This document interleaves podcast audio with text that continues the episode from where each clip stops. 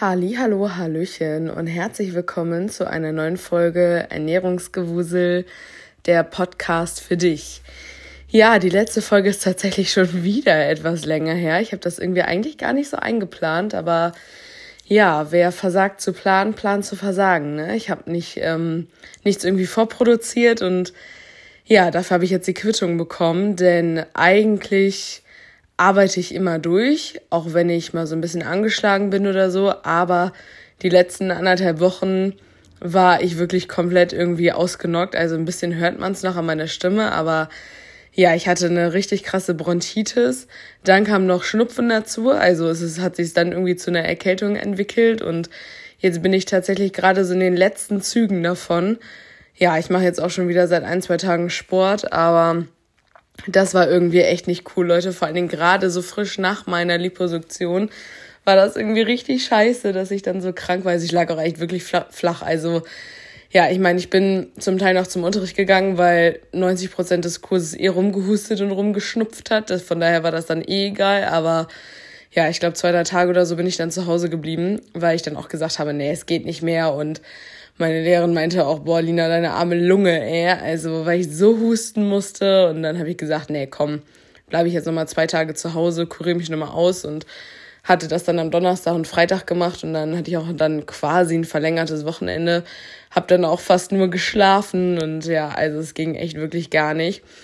Ja, tatsächlich zum Leid von meinen Armen weil ich ja dadurch dann keinen Sport machen konnte. Also ich habe meine Kurse abgesagt, ich habe keinen Sport gemacht, bin maximal eine kleine Runde spazieren gegangen, weil es halt echt nicht ging und es ist auch wirklich nicht okay mit einer Bronchitis, also mit einer Lungenkrankheit oder Lungeninfekt oder Lungenvirus irgendwas auch Sport zu machen und auch besonders Ausdauer. Also das ist wirklich nicht gut. Hier nochmal kleiner Disclaimer an euch, macht das nicht. Also wenn ihr krank seid, seid ihr krank.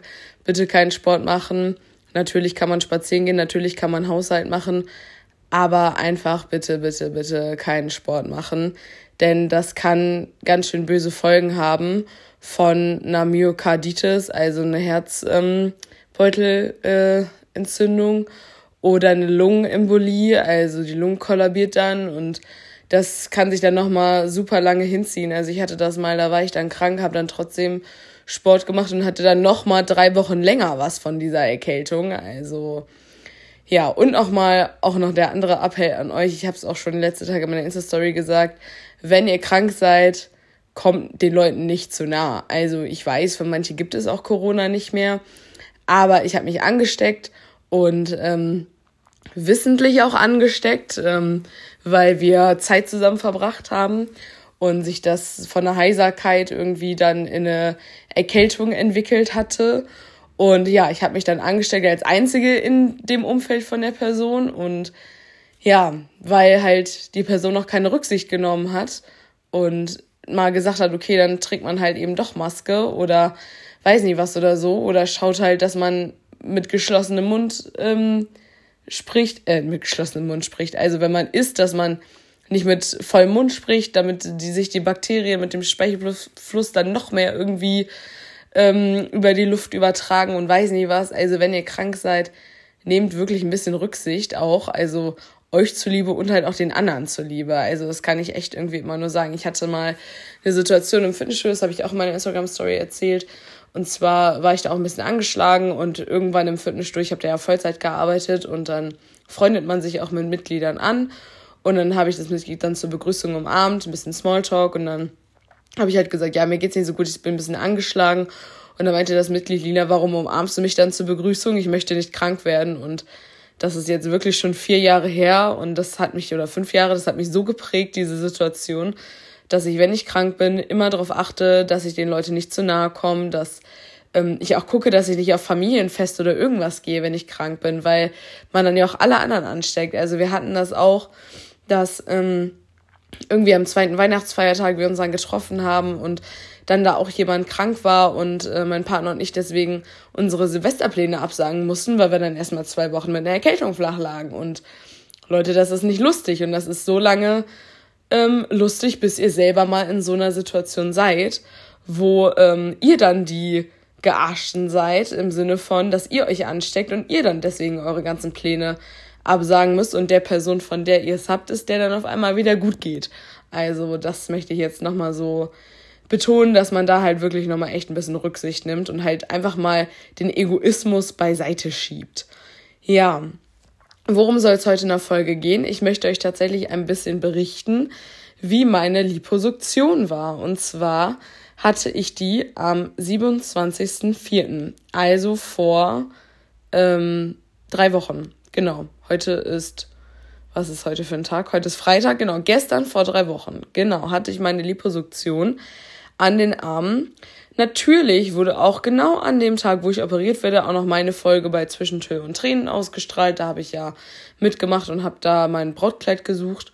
Und ähm, ja, es ging erstmal los. Also ich bin erstmal morgens noch ganz normal duschen gegangen, weil ich mir dachte, ja, okay, komm, wenn ich halt jetzt paar Tage irgendwie keine Haare waschen kann, dann sollen die wenigstens nochmal frisch sein. Und ja, dann sind wir da hingekommen. Ich hatte den Termin um 10. Genau. Und dann waren wir da. Mein Verlobter hat mich dann auch dahin gebracht und hat mich dann abgesetzt. Und genau, bin dann hochgegangen und ähm, ja, die haben mich dann schon auch sofort aufs Zimmer gebracht und da haben die mir dann dieses super sexy OP-Hemdchen gegeben. Also sollte ich mich dann anziehen und nochmal meine Blase entleeren vorher. Ja, und dann hieß es dann, ja, der Doktor kommt gleich. Dann kam eine Viertelstunde später jemand rein. Ja, kann wohl noch eine halbe Stunde dauern. Ja, und dann kam dann irgendwann eine Dreiviertelstunde später meine Zimmernachbarin rein die dann aus dem OP gefahren worden ist. Und dann hieß es, ja, sie sind jetzt gleich als nächste dran, gehen Sie mal auf Toilette und dann geht's los. Und dann war es halt auch schon zwei Stunden später. Also ich bin dann nicht um zehn dran gekommen, sondern irgendwie um kurz vor zwölf oder so. Ja, das natürlich alles nüchtern, war natürlich dann auch nicht so geil, aber so ist das halt, ne? Wenn sich halt irgendwas verschiebt, kann ja dann auch keiner was für. Und ähm, ja, da bin ich in den OP rein, beziehungsweise erstmal nochmal zum Arzt. Der hat dann nochmal alles angezeichnet, wo dann nochmal operiert wird. Und ähm, ich war ja in keiner Fachklinik, also ich war in einer ästhetischen Chirurgie, also die nicht auf Lipidem spezialisiert ist, sind, ist, sind, wie auch immer. Und ähm, genau, dann hat der Arzt das nochmal angezeichnet, dann haben wir nochmal ganz kurz gesprochen und dann ja, bin ich nochmal auf Toilette gegangen, weil ich dann irgendwie Schiss hatte, dass ich irgendwie, ja, weiß nicht, keine Ahnung, ich hatte einfach irgendwie Schiss. Ja, und dann bin ich ähm, habe ich mich da auf diese Liege da gelegt. Erstmal war die viel zu hoch. Die meinen, ja, legen Sie sich mal hin. Und dann habe ich gesagt, wie denn? Soll ich da drauf springen? Oder äh, wie? Und dann hatte die runtergefahren, habe ich mich da hingelegt. Dann wollte der Anästhesist oder hat mich dann nochmal gefragt, warum ich denn hier bin und was ich denn möchte. Und nochmal so kurz abklären, ob ich klar bei Sinn bin, so gefühlt. Und dann habe ich das gesagt und dann hatte die OP-Schwester auf dem Weg dahin, habe ich dann gefragt, ja, freuen Sie schon, endlich das Fett loszuwerden. Und dann habe ich halt auch gesagt, ja, ich freue mich eher darauf, dass ich keine Schmerzen mehr habe. Meinte die, oh, oh ja, ich ja, ich mache das nicht hier zum Spaß, sondern ich habe Lipödem, das ist eine chronische Fettverteilungsstörung und ich lasse mir dieses Lipödem-Fett absaugen und äh, mache das hier nicht aus ästhetischen Gründen. Ist ja auch irgendwie klar, weil die meisten Leute gehen ja dahin, um das aus ästhetischen Gründen zu machen, weil es ja eben keine Fachklinik ist. Deswegen war das auch alles in Ordnung und meinte die, oh ja, ja, dann hoffe ich mal, dass das dann noch klappt und naja, ja, dann hat der, der Anästhesist ähm, versucht, einen Zugang zu legen. Das klappt immer eher so semi-gut bei mir. Ähm, ja, und dann, ja, tat das tatsächlich relativ weh, weil wir haben, also der musste das irgendwie zwei, dreimal probieren und da meinte er noch, ja, und dann jetzt noch einen Zugang am Fuß. Und da habe ich schon richtig große Augen bekommen, weil Leute am Fuß, es tut so weh. Also das ist richtig krass. Und dann meinte er aber, ja, das machen wir aber erst, wenn sie schlafen. Und dann, ja, keine Ahnung. Und dann hatte, ich hatte ja schon mal eine Narkose, von daher wusste ich eigentlich, dass ich davon nichts merke. Und dann hat er mir aber diese Atemmaske aufgesetzt, die, das war dann aber relativ eng. Also ich hatte dann ganz kurz irgendwie so das Gefühl, dass ich keine Luft bekomme. Und dann ähm, bin ich da ganz kurz drunter weg und dann meinte er, nee, nee, die muss schon doll drauf sitzen. Dann habe ich gesagt, ja, ich kriege aber irgendwie keine Luft. Und dann meinte der irgendwie, ja, aber gerade dadurch müssen sie ja Luft bekommen. Und keine Ahnung, das war irgendwie da ein bisschen, bisschen komisch. Und dann habe ich aber auf jeden Fall gemerkt, ähm, wie meine Muskulatur sich entspannt hat, also wie die Muskelrelaxantien gespritzt worden sind. Das habe ich noch gemerkt. Und ja, ab dann weiß ich nichts mehr. Und dann war ich weg, dann haben die mich operiert und dann war ich erst wieder wach, als ich schon im Bett lag. Ähm, und ja, ich habe das bei der Zimmerin, bei, bei meiner Zimmernachbarin noch beobachtet. Die, hat, die war schon wach und die hat das auch mitbekommen, wie sie dann von diesem OP-Tisch auf ins Bett transferiert worden ist. Und ja, aber ich habe das irgendwie gar nicht alles gerafft. Also ich bin erst zu mir gekommen, als ich dann in dem Bett lag und ähm, ja, dann äh, war ich aber auch, also ich war wohl so ein bisschen müde, aber eigentlich war ich auch voll da. Also ja, konnte direkt alles machen und ähm, hatte dann auch Durst, aber ich durfte dann irgendwie noch nichts trinken. Und meine Blase hatte sich gemeldet. Und das war halt irgendwie total ärgerlich, weil ich mir dachte, boah, nein, ich bin gefühlt vor der OP, ich bin locker 20 Mal auf Toilette gegangen habe alles versucht irgendwie und ja, und dann direkt nach der OP meldet sich meine Blase. Dann habe ich halt gefragt, ja, hm, ich müsste bald mal auf Toilette und dann meinte die, ja, das ist schlecht, sie müssen jetzt auch mindestens eine Dreiviertelstunde liegen bleiben. Oder sie gehen auf die Bettpfanne. Und ich so, ne, die Blüsse gebe ich mir nicht. Und dann warte ich lieber noch und dann habe ich nochmal versucht einzuschlafen, aber es ging irgendwie nicht mehr. Und dann habe ich irgendwie eine Dreiviertelstunde so rausgezögert, bis meine Blase fast geplatzt ist und dann habe ich geklingelt und dann sind die auch sofort angerannt gekommen und dann habe ich gesagt, nee, jetzt geht's nicht mehr, ich muss aufstehen, ich muss auf Toilette und dann haben die mich dann zu zweit unter den Arm gepackt, aber habe ich tatsächlich gar nicht gebraucht. Also klar, als ich als ich gesessen habe und gestanden bin, das ging erstmal relativ flott und da habe ich gemerkt, huch, okay, alles klar, irgendwas ist passiert in deinem Körper. Aber dann bin ich ins Bad gegangen und auf Toilette und das hat auch alles geklappt und das war auch alles gar kein Thema. Und dann bin ich wieder, ähm, ja, dann zurückgegangen und ja, genau. Und dann wieder ins Bett und dann hat die gefragt, ob ich was frühstücken möchte. Es war, glaube ich, mittlerweile irgendwie drei Uhr oder so. Und dann habe ich dann erstmal ein Brötchen bekommen, konnte dann was trinken und ja, als ich dann aufgestanden bin und in den Spiegel geguckt habe, habe ich gesehen, dass äh, mein OP-Hemd ein bisschen ja rot war, also dass es halt vollgelaufen, also vollgelaufen ist. Es hielt sich aber auch alles noch in Grenzen. Es war jetzt alles nicht so so viel und so schlimm. Und ja, genau, dann habe ich erstmal einen Kaffee getrunken und Brötchen gegessen. Das tat dann noch richtig gut. Und dann, ja, habe ich versucht, mein Zungenpiercing wieder reinzumachen. Und es kam, wie es kommen sollte. Ich habe die obere Kugel verloren. Und in diesem Bett findet man natürlich nichts wieder. Und dann bin ich aufgestanden und habe diese scheiß Kugel gesucht. Dann kam eine Schwester rein, meinte, ja, ich mache jetzt Feierabend, haben mich angemalt, Frau Zimmermann, Sie dürfen nicht alleine aufstehen, gehen Sie gefälligst wieder ins Bett rein. Und dann bin ich ganz schnell wieder ins Bett gekrabbelt, weil ich mir dachte, hm, das hat mir keiner gesagt, dass ich nicht aufstehen darf. Weil ich wollte ja meine Kugel vom Zungenpiercing wieder haben, weil ohne Zungenpiercing, jeder, der ein Zungenpiercing hat, ähm, der weiß, was ich meine, wenn ich jetzt sage, man fühlt sich nackt. Also ohne dieses Zungenpiercing. Und ähm, ja, genau. So lief das dann ab, ja. Und dann ähm, kam dann aber die andere Schwester und meinte, ja, hm, eigentlich können Sie Ihren Partner anrufen, Sie können jetzt auch eigentlich gleich nach Hause. Und dann, ja, habe ich sie halt gefragt, ob sie mir eben helfen kann, diese scheiß Kugel da wieder zu finden. Und dann haben wir das, wir haben das Bett abgezogen, wir haben das Bett vorne und nach vorne und nach hinten geschoben. Ähm, wir, wir sind auf den Knien rumgerutscht und haben diese scheiß Kugel gesucht. Ich war schon kurz davor zu sagen, komm, scheiß drauf, ich bestell mir einfach neue und die sind dann nächsten Tag da. Und ähm, ja, dreimal dürft ihr raten, wo diese Kugel dann hingefallen ist oder hingerollt ist unter die Heizung. Ja, da hat man, also das hat dann die, ähm, die Schwester dann gefunden. Und äh, ja, dann war ich wieder glücklich, weil ich konnte mein Zungenpiercing endlich wieder reinmachen. Und ich meine, ich habe das jetzt schon bald irgendwie sieben, acht Jahre. Das Loch wird jetzt nicht von heute auf morgen zuwachsen, aber es ist halt trotzdem ein ganz komisches Gefühl, wenn man da einfach dann keins drinne hat. Ja, meine Arme wurden tatsächlich gewickelt. Also ich hatte noch keinen Mieder an. Ähm, ja, die ersten 24 Stunden, die machen das so mit dem Wickeln, weil äh, einfach da noch so viel Flüssigkeit rauslaufen soll oder sollte, was bei mir tatsächlich nicht der Fall war. Also bei mir ist nicht viel Flüssigkeit rausgelaufen. Ähm, ich weiß nicht, ob das gut oder schlecht ist. Also ja, aber naja, auf jeden Fall ähm, hat mein Verlobter mich dann abgeholt und ähm, mich dann nach Hause gefahren. Und äh, ja, genau, das ging auch eigentlich alles noch. Also ich hatte natürlich auch ein paar Schmerzmittel intus, von daher war das alles auch gar kein Thema.